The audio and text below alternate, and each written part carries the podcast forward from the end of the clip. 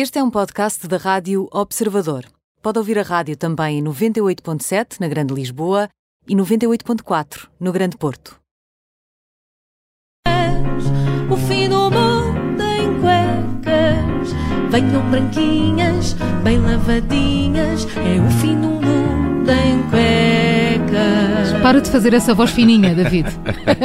bom dia, David Cristina. Ora, muito bom dia Hoje a estás todos. com um espírito campeão. Hoje estou com o espírito campeão, sim, sim, sim. Ainda sim. estás entusiasmado por causa do Jesus. Uh, também, mas não, não. É- A, a vitória do Jorge Jesus foi muito importante, claro, uh, mas Portugal teve uma vitória recentemente ainda maior, que, na minha opinião, ofusca completamente esta pequenina vitória do Jesus. Uh, apesar, na minha opinião, uh, mais uma vez, não estar a ser devidamente coberta pela comunicação social. Vocês já sabem como esta gente só sabe de de futebol, futebol, futebol e as outras modalidades. Bom, eh, parece-me que alguém vai ter que perguntar, e eu também não estou cá para outra coisa, qual é que foi, David, essa grande vitória nacional? uh, Vou-te dar uh, uma pista.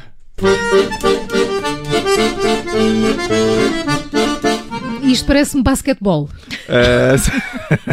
Está muito perto, uh, mas não, não. uh, mas Parece sim, a banda sonora da Amélie. da Amélie Mas podia parece, ser. parece. Uh, mas não, Uh, nós temos a campeã mundial uh, em Lolé de 12 anos, uh, a campeã mundial de acordeão. Uh, isto porque aparentemente uh, há um campeonato mundial de acordeão. Uh, imaginem só as provas que consagram, eu estive a pensar nisto, as provas que consagram os tocadores como acordeonistas totais. Primeira prova, uh, quem é que consegue atrair menos pessoas do sexo oposto? Acordeão é o único instrumento que é menos atraente do que tocar baixo. A prova número. Oh, gaita de beijos. Também não, acho que também não, não, não, não tem muita sorte. Prova número 2.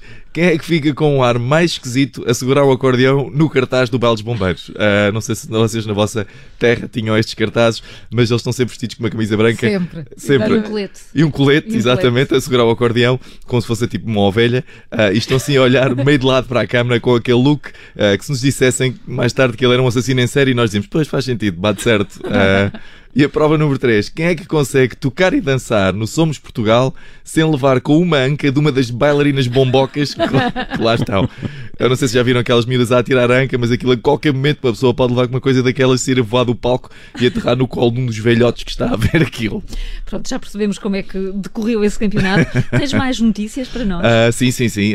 Parece que as redes sociais andam todas muito, muito entretidas, loucas até, com um texto em que o psicólogo espanhol Alberto Soler ah, escreveu no seu blog. Eh, Neste texto ele diz que ouviu duas mulheres elogiarem no supermercado por estar a ajudar a sua mulher ah, e ele ficou muito zangado com isto, então escreveu um texto que dizia eu não ajudo a minha mulher porque eu não posso ajudar uma pessoa com uma coisa que é da minha responsabilidade. E vieram logo outros textos a dizer eu não ajudo a minha mulher a cozinhar porque eu também quero comer. Eu não ajudo a minha mulher a lavar os pratos porque eu também preciso usar estes pratos. E outras coisas. Eu sou sincero, achei este texto uma grande porcaria e não percebo porque é que isto ficou viral. Mau, mau, mau. Mas porquê que não gostaste?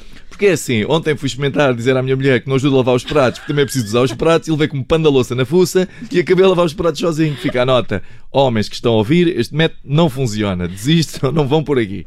E há outra coisa que eu não percebo. Porquê o Alberto ficou tão zangado com os senhores o estarem a elogiar ele ser um bom pai? Eu só recebo olhares de sugelai quando levo o meu filho à natação. E é verdade, eu quando lhe dou banho, não levo shampoo.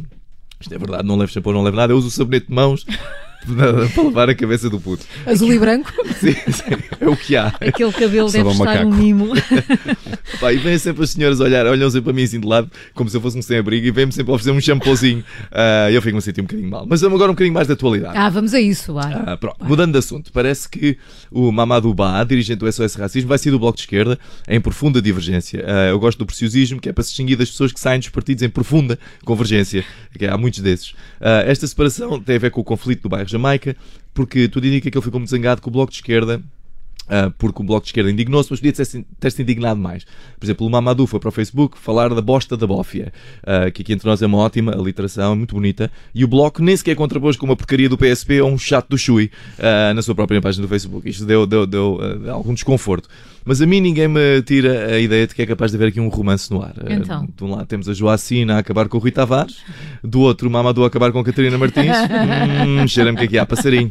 Ah, têm tanto em comum os dois, ah, estão insatisfeitos com os respectivos partidos, têm os mesmos hobbies, ah, combater o racismo. Ah, ela gosta de miúdas de saia, ele, ele- ele gosta de miúdas de saia, ela gosta de miúdos de saia, não é? Têm tanto em comum os dois.